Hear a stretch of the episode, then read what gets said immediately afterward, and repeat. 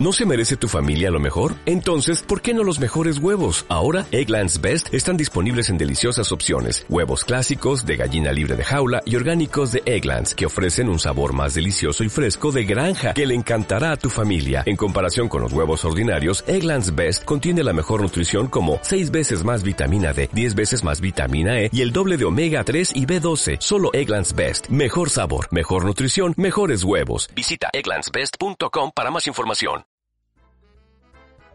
¡Hey! ¿Qué tal? ¿Qué pasa? Bienvenido, bienvenida a La Voz de Lagares, el podcast donde yo, Jesús Lagares, te cuento cosas. ¿Estás listo? ¿Estás lista? Pues venga, que hoy vamos a cambiar tu vida. Hace mucho, mucho tiempo, cuando las guerras romanas eran el pan de cada día, el emperador Claudio II decidió prohibir el matrimonio entre jóvenes. Decía que así eran mejores soldados, con menos ataduras y no tenían hijos ni ningún tipo de miedo a la muerte. Esto fue una gran noticia en todo el reino, sobre todo para el sacerdote Valentín, que lo consideró algo injusto y una acción muy ruin. No podía decidir por la gente. Así que decidió desafiar las órdenes del emperador y comenzó a realizar matrimonios en secreto. Claro está que los ojos del emperador todo lo ven, y cuando le descubrieron lo encarcelaron y el 14 de febrero lo ejecutaron. Y tú dirás, bueno, ¿por qué coño me cuentas esta historia? Pues te la cuento porque 1750 años después estamos tan solo a tres días de volver a celebrar el aniversario de su muerte. O bueno, como tú mejor lo conoces, San Valentín. Vuelve el día del año en el que se disparan las compras de flores, chocolates y ositos de peluche. Vuelve el día en el que el amor inunda el mundo, olvidándose el mundo de que es mejor repartir amor 364 o 365 días que hacerlo simplemente uno cuando llega febrero. Y es que de tanto que se inunda el mundo, fíjate que estamos hablando de San Valentín tres días antes de que ocurra. Y te estarás preguntando que por qué, que por qué ocurre esto.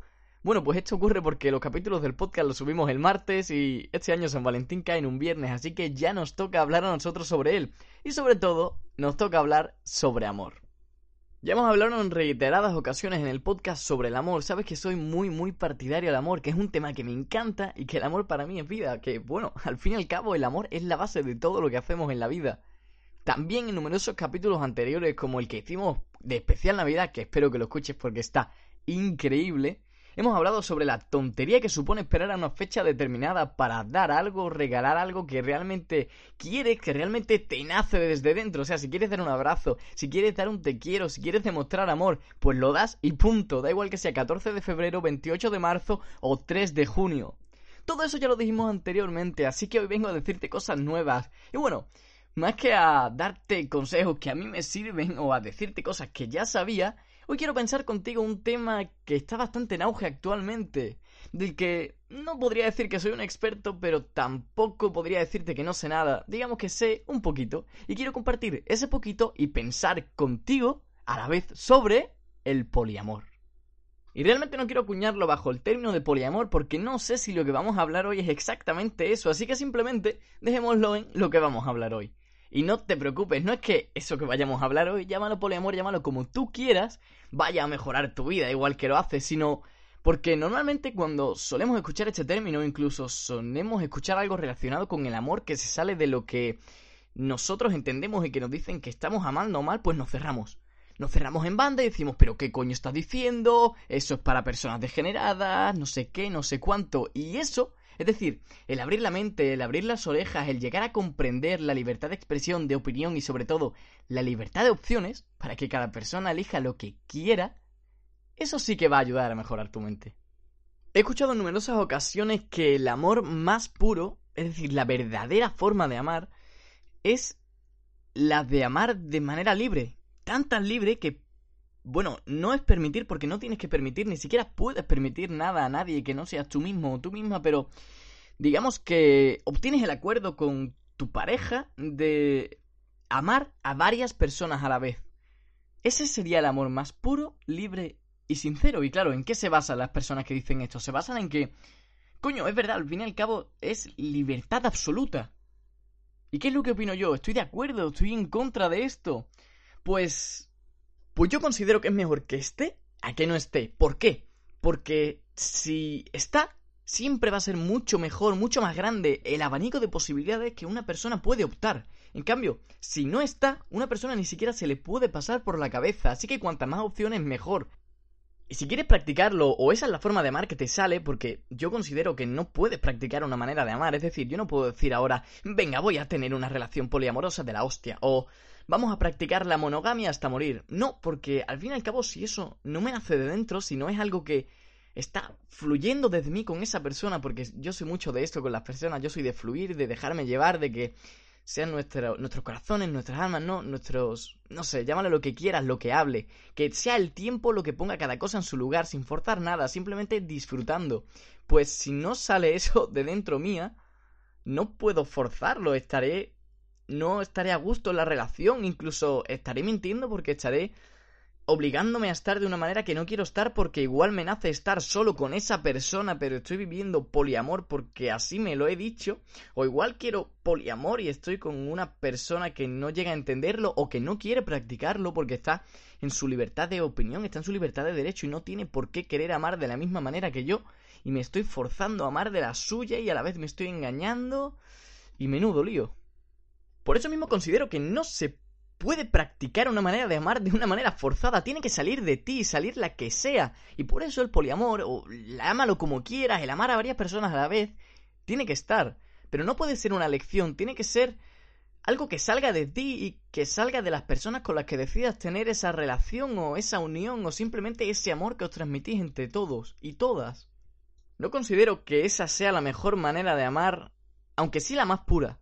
Porque al fin y al cabo también es la más difícil, o sea, tener ese amor con una persona, pongámosle que fluye en ti, o sea, es decir, sale, vale, pero ahora para poder llevarlo a cabo, tienes que eliminar completamente todas tus inseguridades y todos tus miedos y todos tus celos, porque tienes que ser capaz de estar a gusto con esa persona incluso cuando sabes que está con otras.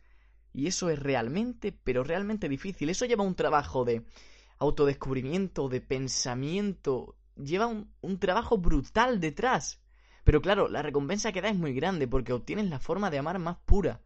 Pero incluso, no digo que esto sea únicamente del poliamor, es decir, puedes tener este pensamiento, puedes haber realizado este descubrimiento, puedes tener este crecimiento en ti y practicarlo simplemente en la relación con una persona. No, no implica que sea una consecuencia necesaria. Es decir, sí es necesaria si quieres llegar a practicar ese tipo de relación poliamorosa, pero no es única de esa relación poliamorosa. Tú puedes tenerlo en ti y puedes practicar cualquier tipo de relación con ella porque es un descubrimiento verdaderamente sano y es algo súper difícil de llegar, pero cuando llegas, eres capaz de amar realmente porque no tienes ningún miedo, ninguna inseguridad ni nada. Sabes que esa persona está a gusto contigo y eso es lo único que debe importarte, que cada momento juntos le hagas disfrutar y le hagas sentirse increíble, tanto como esa persona se merece.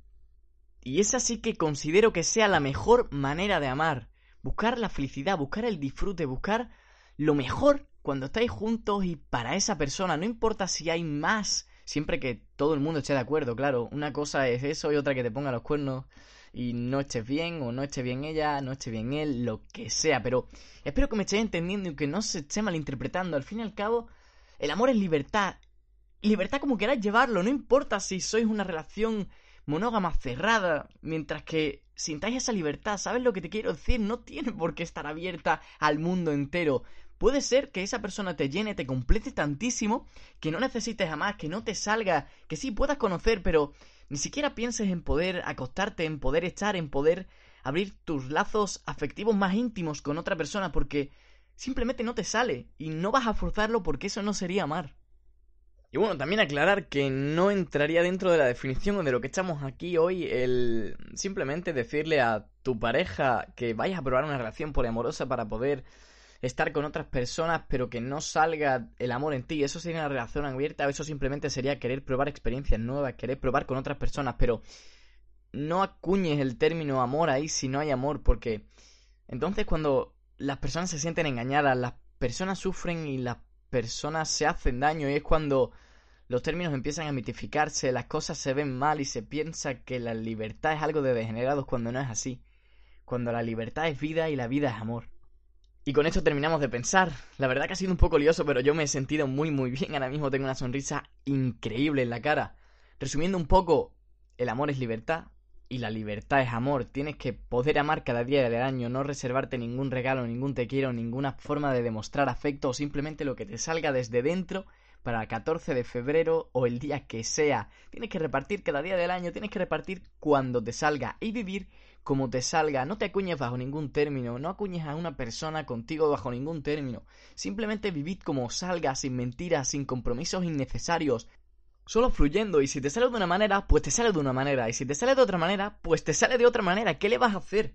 Al fin y al cabo, personas hay muchísimas, y no te preocupes si no comparte una tu definición de amor, aunque os tengáis muchísimo cariño, pero es que si no la comparte o si no sois capaces de vivir los dos fluyendo y entendiendo esa manera de fluir conjunta, al fin y al cabo va a explotar, porque uno de los dos no está siendo él o ella misma.